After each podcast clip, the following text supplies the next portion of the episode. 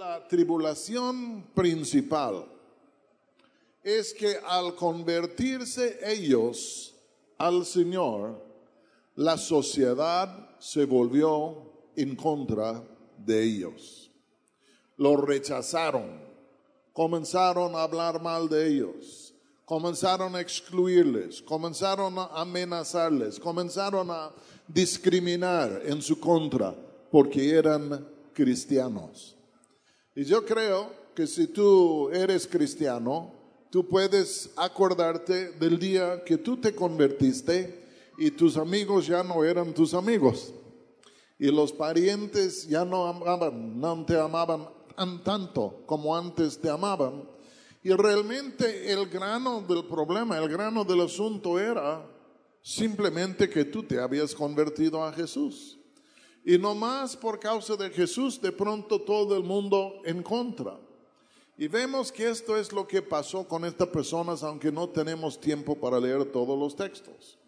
Pero ellos en sí estaban felices en sus vidas paganas, viene el Evangelio a ellos, se convierten a Jesús y ¡pum! Todo el mundo en contra.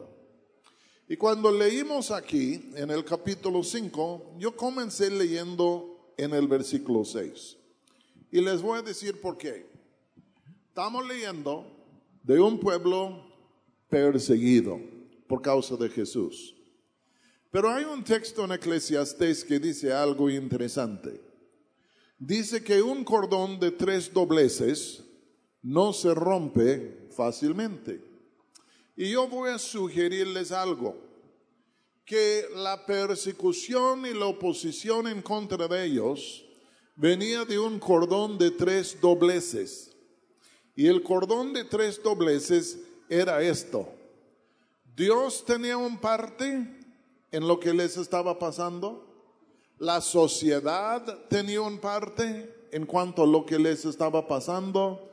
Y el diablo también tenía un parte en lo que estaba pasando.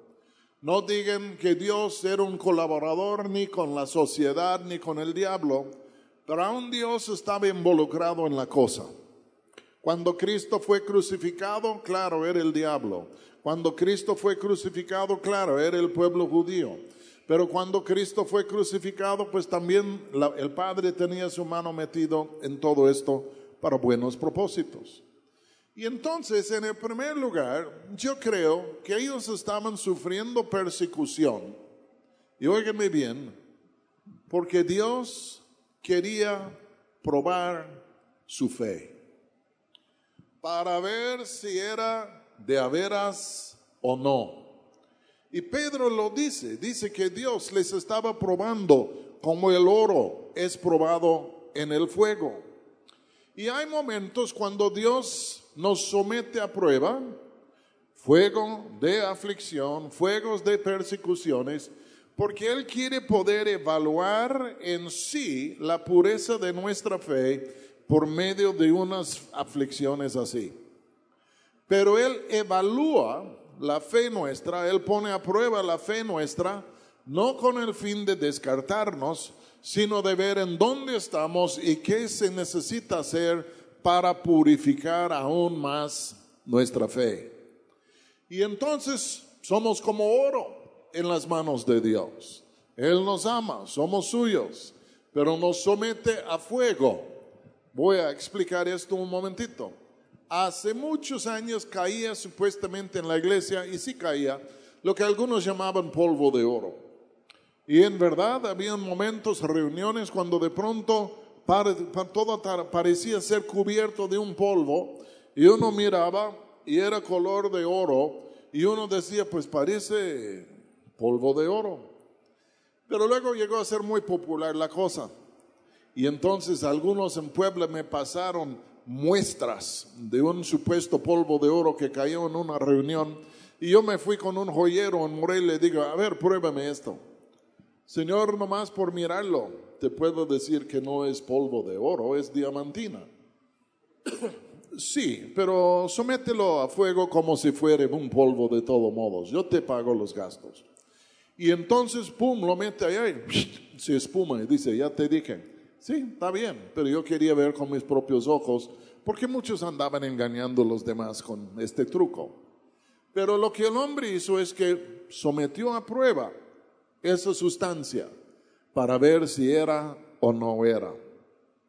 Dios en momentos nos somete a pruebas, pruebas de fuego, persecuciones, pero todo con la finalidad de ver si somos de a veras o no. Cuando tú te convertiste y todos te dieron la espalda, Dios te estaba probando. Porque algunos dicen, no, pues cómo voy a perder todos mis amigos y, ay, la familia está enojada, ay, perdónenme, ya no soy cristiano, ni voy a ser cristiano, ni jamás te vuelvo a mencionar el nombre de Jesús. Pero si somos así, Dios probó a nuestra fe y descubrió que no había fe. ¿Me explico?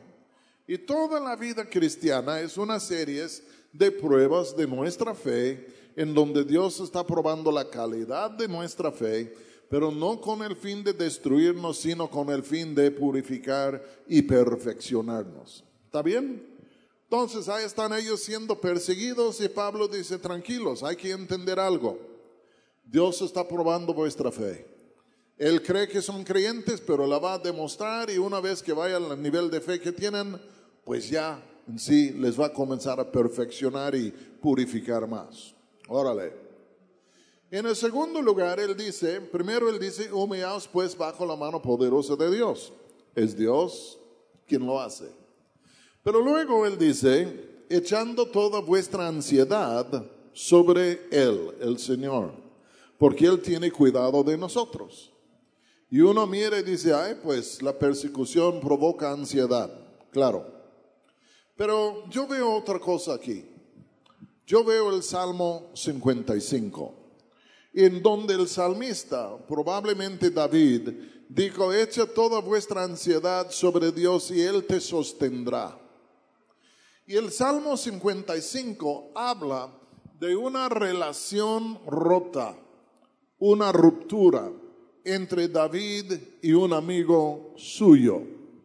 Lamentablemente creo que la ruptura vino por un pecado de David pero vino la ruptura y el hombre ofendido se convirtió en el enemigo de David. Cuando estas personas se convirtieron, la Biblia dice, primera de Pedro 4, dice que cuando estas gentes se convirtieron, que los que estaban a su alrededor, los no creyentes, primero dice, se sorprendieron. ¿Cómo? ¿Ya no vas a la pachanga? ¿Ya no vas a las fiestas? ¿Cómo? ¿Ya no fumas marihuana? ¿Cómo? Y se sorprendieron. Y luego dice, los se sorprendieron y los ultrajaron a los cristianos. Comenzaron a hablar mal. ¿Por qué? Porque antes andaban juntos en las fiestas, en la pachanga, ¿entienden? En la mundial, como se dice andaban juntos, pero luego se convirtieron los lectores de esta epístola y dijeron, pues gracias, pero ya no vamos a las fiestas paganas. Gracias, pero ya no hacemos estas cosas. Y los demás se ofendieron. Yo me imagino que puede haber alguien aquí que cuando tú te convertiste y dijiste a tu familia que ya no vas a la iglesia popular, que puede ser que te querían linchar se rompió una relación, porque antes David andaba en la maldad con el otro, ya en sí hay un rompimiento y ahora pleito. Cuando uno se convierte, ya deja de andar con los amigos antaños y de pronto comienza a andar con nuevos amigos, cristianos, que tienen la misma fe, los mismos valores. Pero este produce un conflicto, una persecución. ¿Cuántos entienden? lo que estoy diciendo. ¿Cuántos lo han vivido para que vea yo que no soy el último? Ok, aquí estamos todos. Luego, dice, están siendo perseguidos. E, e, es Dios quien les está probando. Pero todos estos problemas de que todos se han volteado en tu contra, se entiende, soportalo, echa toda tu ansiedad sobre Dios y Él les cuidará en medio de todo esto. Pero después él llega, al tercer cordón, el tercer componente.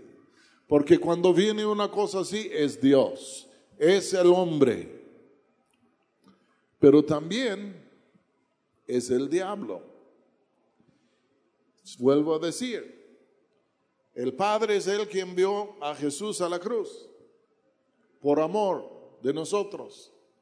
Pero a la vez los hombres que le recibieron en la cruz le crucificaron por odio. Y el diablo también estaba metido en todo esto, también por odio. Y cuando vienen persecuciones, ok, Dios está probando a la iglesia. Hay conflictos inevitables con la raza, ni modo, aquí estamos. Pero también el diablo está metido. Y es por eso que Pedro dice lo siguiente, versículo 8. Dice, sed sobrios y velad. En otras palabras, hay que mantenerse en atención. Hay que prestar atención a lo que está pasando. Dice aquí, sed sobrios y velad, y luego dice el por qué.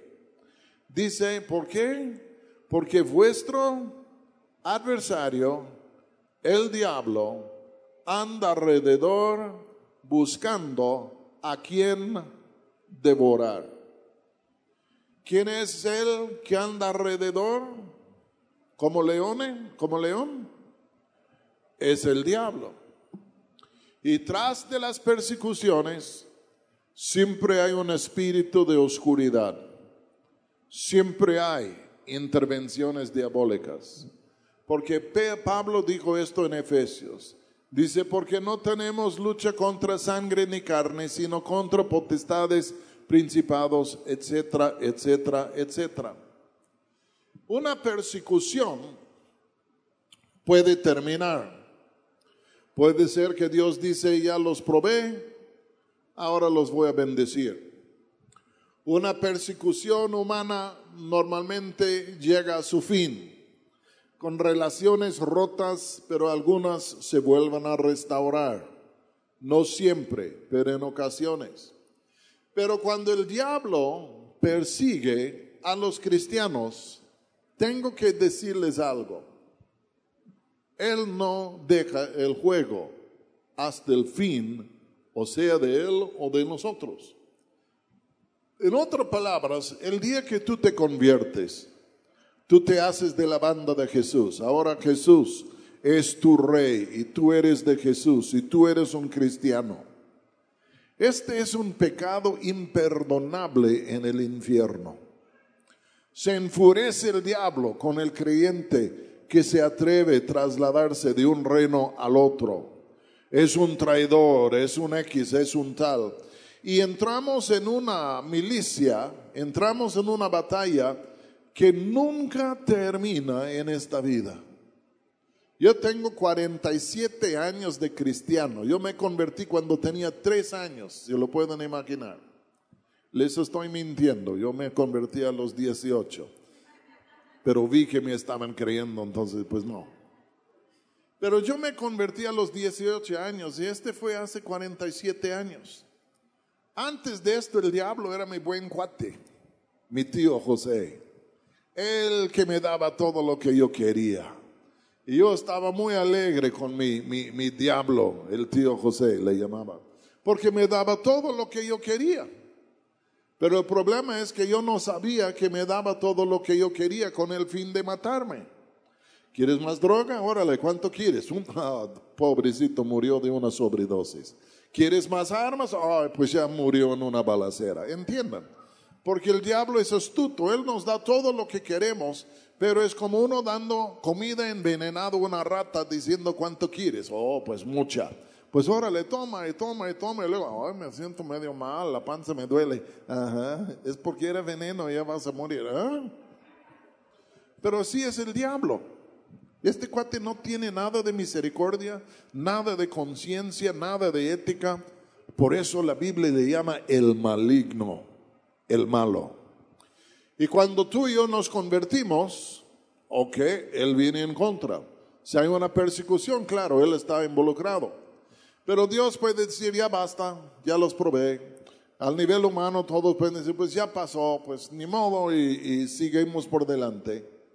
Pero el diablo no, nunca jamás cesa de sus labores. Y aquí dice Pedro que el diablo, como un león rugiente, anda alrededor buscando a quien, ¿qué? Devorar. Tú estás en el menú de hoy. Él anda como un león rugiente, buscando a quien devorar. Yo voy a hacer unos paralelos aquí entre el diablo y un león rugiente. Pero tengo que decir esto de antemano. El diablo no tiene hambre. Nunca ha tenido hambre. Nunca va a tener hambre. Porque es un espíritu, es un ángel caído. Solo hombres y animales tienen hambre.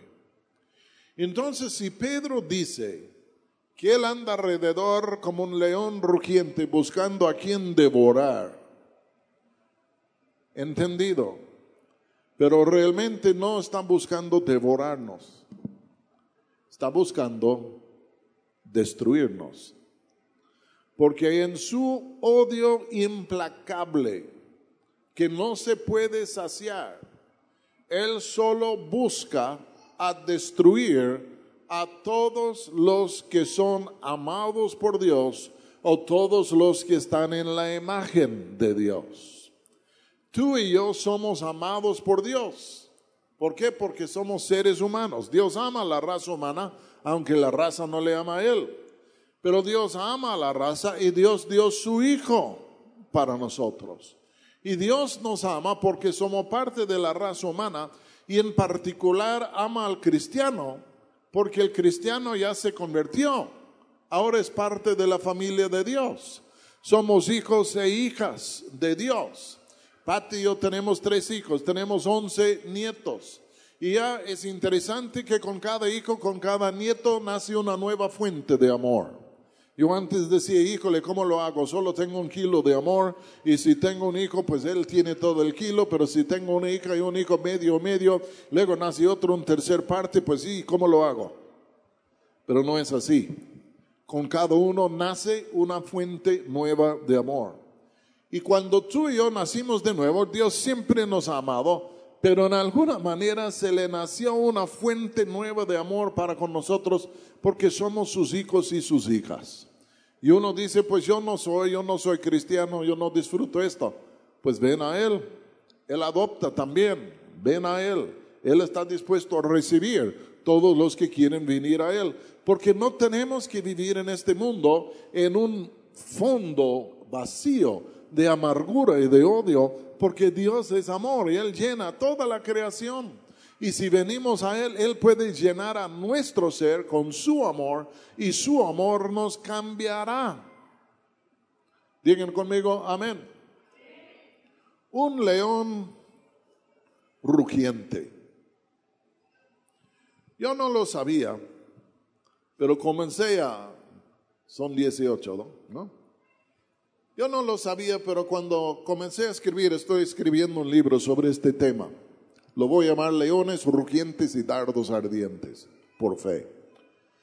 Los leones, fíjense lo que voy a decir, duermen todo el día. Algunos jóvenes a lo mejor son descendientes de leones. Pero los leones duermen todo el día. Al, amanecer el sol, toink, ahí están todo el día, patas arriba. Luego cuando llega la noche y comienza a anochecer, se levantan. Y se levantan con hambre. Porque quién sabe qué comieron el día anterior, si se saciaron o no, quién sabe cuánto comieron. Pero los leones se levantan con hambre.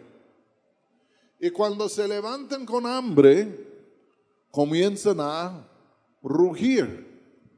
Es por eso que tu tripa ruge en la mañana.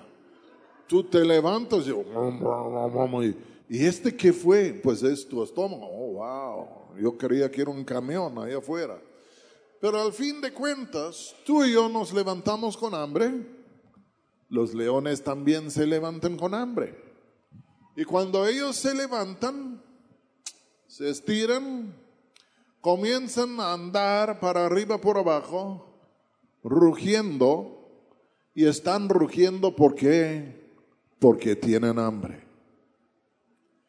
Estaba comentando con Daniel que hace años había una película que se llamaba Garras.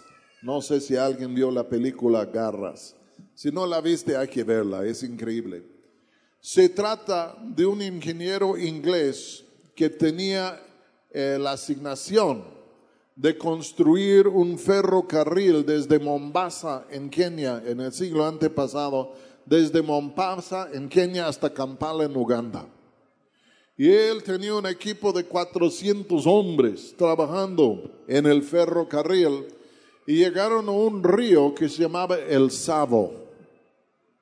Y cuando llegaron allá para construir el puente y extender el ferrocarril, de pronto ellos, el campamento, los hombres, eran atacados por tres meses, día tras día tras día, por dos leones devoradores de hombres. Se estima que mataron a más que 100 hombres. Y hubo, habían problemas, los trabajadores ya se pusieron en huelga, se marcharon porque dijeron, estos leones no son leones, son demonios, son brujos encarnados. Pero eran tan inteligentes los leones que todos llegaron a pensar que eran espíritus malignos. Y día tras día tras día mataron a trabajadores. Pero siempre empezaba al anochecer, porque al anochecer los leones se despertaban y los oyeron rugiendo en la distancia. Y cuando los oyeron rugiendo era como aguas, ahí vienen. Y luego los leones rugen pero están buscando presa, entiendan, víctima. Y cuando se fijan en una víctima, una presa como este es mío, dejan de rugir. Y es en esto que comienzan a acechar. ¿Entienden? Si tú has tenido un gatito, tú entiendes lo que digo. Porque los gatitos jugando ahí están y luego comienzan a acercarse, a acechar y en el momento indicado tratan de sorprender a su víctima, que puede ser un ser humano que es 30 veces más grande que ellos. Pero de todos modos, ahí van. Y los leones nacen o no nacen, sino se despiertan, rujan y comienzan a acechar. Cuando se fijen en su víctima, la que seleccionan, comienzan a acechar en silencio.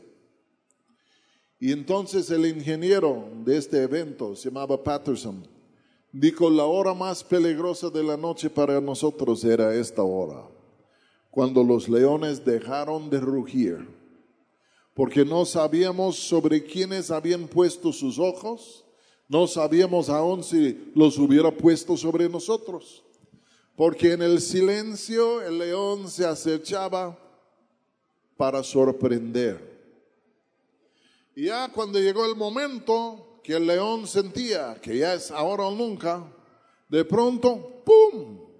saltaba con todo su ser sobre él o ella que era su presa. Y todo lo hemos visto en el Nat Geo y todo esto. Pero se acercan y luego, ¡chum! Interesante que los leones cuando saltaban y actualmente agarraban su presa, no lo mataban en este instante, sino lo agarraban por un brazo, una pierna, la cabeza y lo arrastraban lejos del campamento de los trabajadores y allí dieron el tiro de gracia que normalmente era una mordida al cuello y ya con esto muerte instantánea. Dijo el, el ingeniero, que muchas noches ahí estaban en silencio. ¿Dónde están los leones? Dejaron de rugir. ¿Dónde están? y que de pronto oirían gritos. Y este quería decir que el león ya había agarrado a un trabajador y el trabajador aterrorizado, rogando a su Dios, quién sabe qué, arrastrado fuera del campamento, distancias diferentes, pero de pronto dejaría de gritar la víctima. Y dijeron, ya lo mató. Y después, lo único que oyeron después de esto era el rompimiento de los huesos de la víctima y el ronroneo de los leones, porque ronronean como gatitos. Y era un ronroneo de felicidad. Ya agarré mi comida, estoy comiendo y ya. Cuando yo leí esto en Pedro y vi la película Garras, compré el libro, la biografía del hombre, y en verdad pues era muy interesante. Yo quiero decirles, si oímos al león rugiente, pues ya es una cosa. Hace en un año más o menos fuimos a Tampico a predicar y luego estuvimos en el lobby esperando y había un equipo, era un torneo de golf de jóvenes. Y un joven en el lobby del hotel saca su palo de golf y juas como si estuviera para pegar una pelota. Y por esa distancia perdió no pegar a mi esposa en la cabeza. Y ella me mira y dice, León está rugiendo. Yo creo que sí. Y luego salimos con el pastor y en el camino dice, me operaron de los ojos y no veo muy bien. Ya era noche. Yo digo, ay Dios mío. Y, y, luego íbamos en el lateral, quería llegar a los carriles principales, nunca vio la banqueta que ahí estaba. Y bum, bum, bum, bum. Y ya casi volteamos. Yo digo, sí, el león está rugiendo. ¿Me entienden? Pero son cosas que pasan. Pero quiero decirles, el enemigo ruge y uno dice, ha de estar por acá en algún lado. Pero se acerca, mide su presa. Y tú y yo, lamento decir, somos la presa. Y es por eso que Pedro dice, tenemos que ser sobrios y velar. Si yo me doy cuenta que hay un león rondando por allá que me está contemplando para su cena, yo voy a ser sobrio, yo voy a velar, yo voy a pelar un ojo, porque si no, este cuate me puede agarrar y me puede destruir, porque salta sorpresivamente. Yo les voy a decir, hasta algunos de ustedes les ha agarrado en el supermercado ahí están haciendo compras y ¡pum! viene el enemigo con alguna especie de ataque. ¿Y qué haces en el supermercado? No te detienes allá. Satanás, te reprendo porque la gente te mira como qué. Pero Él viene en momentos sorprendentes, en momentos no provistos, en momentos no esperados. Y Él viene y ataca. Podríamos hablar mucho de esto, pero el tiempo marcha. Dice Pedro, sed sobrios y velad, porque vuestro adversario, el diablo, anda alrededor como un león rugiente buscando a quien devorar. Y luego él dice en el versículo 8 del capítulo 5, dice en cuanto al diablo, al cual resistid firmes en la fe ¿Qué debemos hacer con el diablo? Resistirle firmes en nuestra fe. Yo quiero decirles, más fácil dicho que hecho, porque el enemigo viene como un león rugiente, viene para intimidarnos, viene para espantarnos, viene para afligirnos. Y aquí Pedro dice, resistirle, hay que resistirle, firmes en la fe. Yo quiero hablar en los próximos minutos que queden en cuanto a esto, de cómo resistirle firme en la fe. ¿Nunca has sentido que el enemigo te quiere devorar, te quiere correr, que quiere que tú huyas, que te llena con temor y ¡pum! te pelas y no hay un demonio por allá? Este hombre, este ingeniero, Patterson, en su libro, no solo narra el pleito, voy a decir, que tuvieron con los dos leones rugientes. Pero narra otras dos situaciones. Una en donde él salió a cazar leones y el otro en donde un amigo suyo salió a cazar leones. Y dice él que un día, estamos hablando de resistir al diablo firmes en la fe, dice que un día salió él, Patterson, con su chalán. Y el chalán cargaba el rifle y Patterson buscaba leones. Y llegaron a un prado y en donde vieron la cabeza, el parte superior de la cabeza de un león, lo vieron arriba, voy a decir, del, del, del pasto que ahí estaba. Entonces el ingeniero tira al león y hasta que lo pega. Pero el león, al recibir el tiro, estaba a unos 100 metros de distancia. El león, al recibir el tiro, no cae muerto ni huye se levanta y ruge. Y no se levantó a solas, sino que se levantó una leona con él. Y de pronto él ahí está y ve al león que se levanta. ¿Y qué creen que hizo el león? Vino como un caballo a todo galope hacia él y su chalán. Y ahí estaban mirando que venían los dos leones hacia ellos y venían cerrando brecha muy rápido, cerrando, llegando, llegando.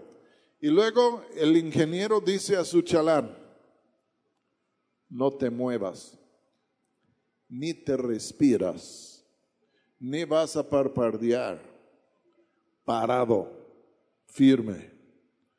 Y el chalán con, ah". y ahí venían los dos leones.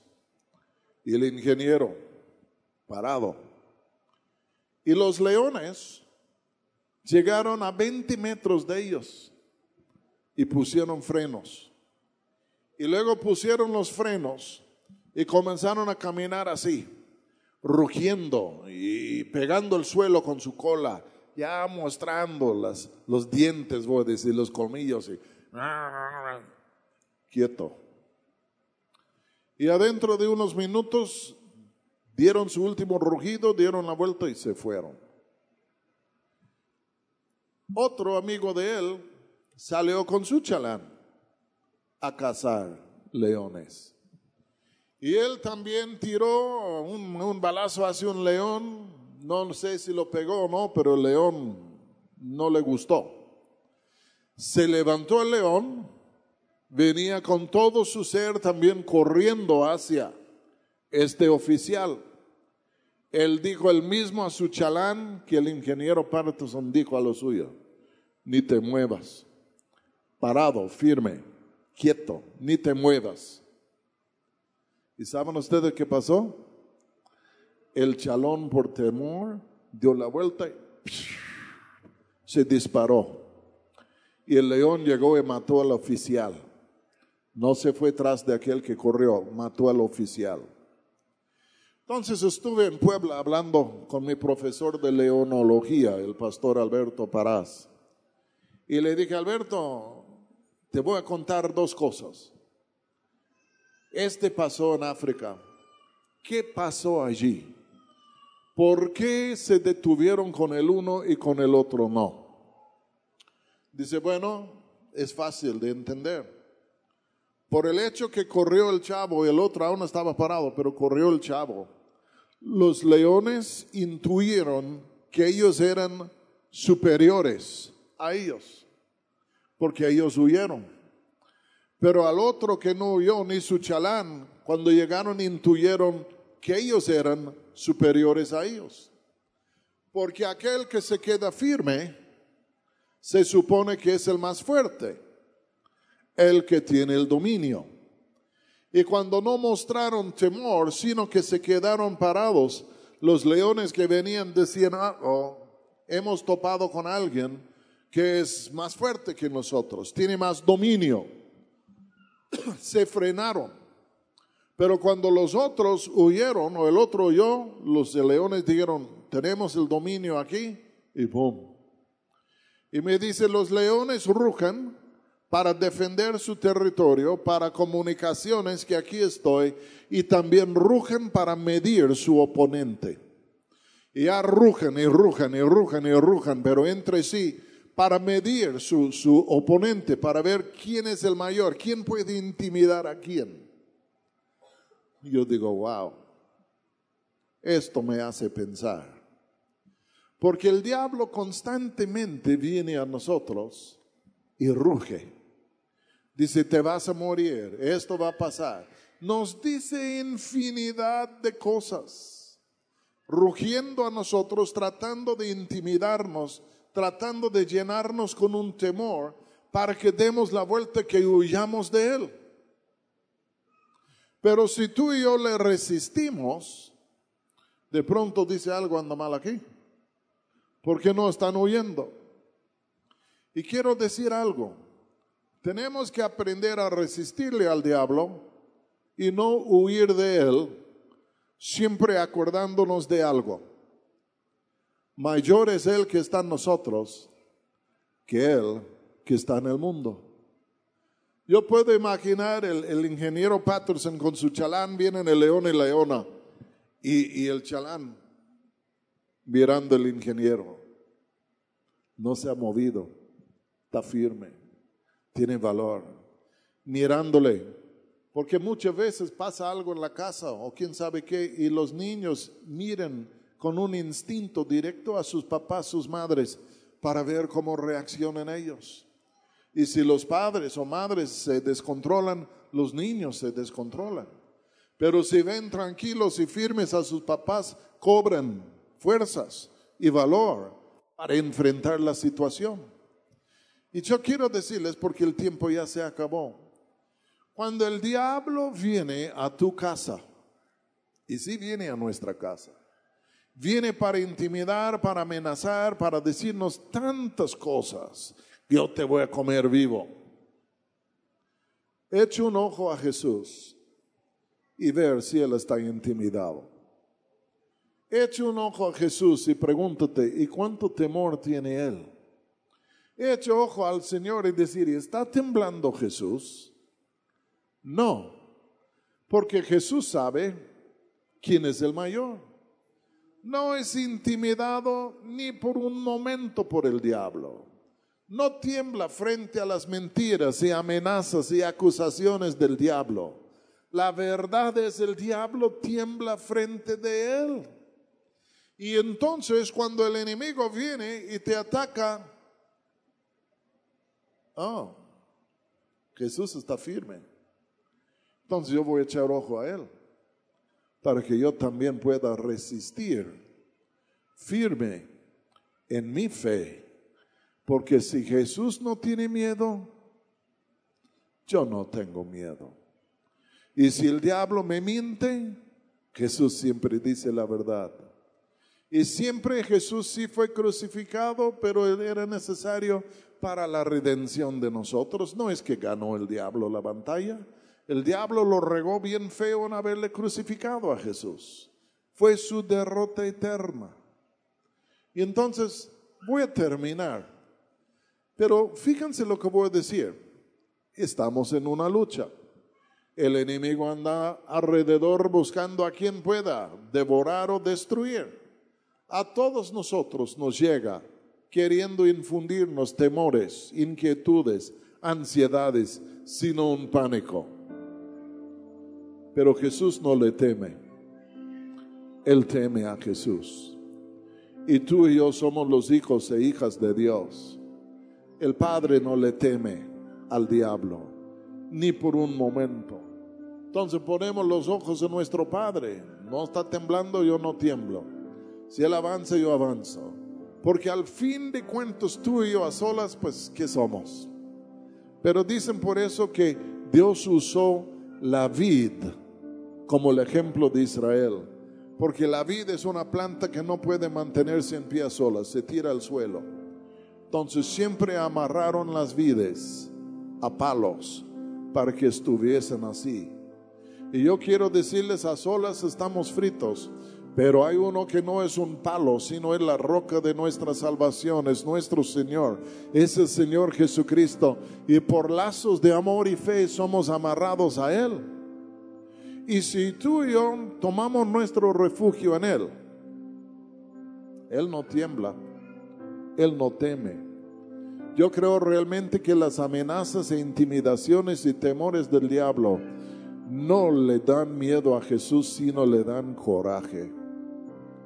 Porque Él mira y ve como el diablo intimida y asusta al pueblo de Dios y le da coraje. Y dice, mírame a mí, yo no estoy temblando y yo te voy a dar mi gracia y mi paz para que no tiembles tú, para que tú también puedes ser más que un vencedor por medio de aquel que nos amó y que nos ha llamado a su gloria eterna. ¿Me estoy explicando bien? La próxima vez que el diablo viene y te dice, te voy a matar, dile, ¿sabes qué? No creo, porque mi vida no está en tus manos. Mi vida está en las manos de Jesús. Si yo tuviera 100 pesos por cada vez que el diablo me ha dicho en 47 años que yo te voy a matar o vas a morir, yo tendría más dinero que Carlos Slim. Porque el diablo miente. Y cada vez que ruge, ruge mentiras. Nunca dice la verdad, es incapaz de hablar la verdad. Es el profeta falso original. Ruge de su corazón. No conoce el corazón de Dios. Vamos a ponernos en pie. Se fue el tiempo. Pero les voy a hacer una pregunta. ¿Tiene Jesús temor del diablo? En ninguna manera. Un día lo va a echar un lago de fuego y adiós al diablo.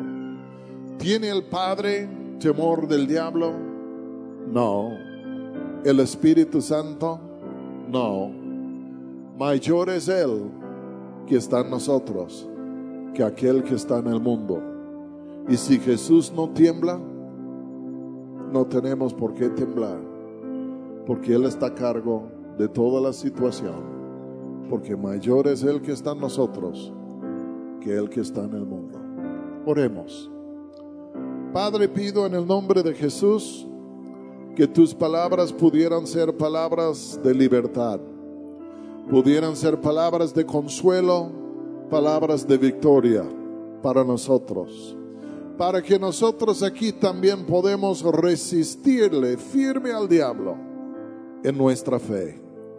Bendice a tu pueblo, Padre, y gracias por tu palabra y la salvación que nos has dado. Y en el nombre de Jesús te lo pido. Amén.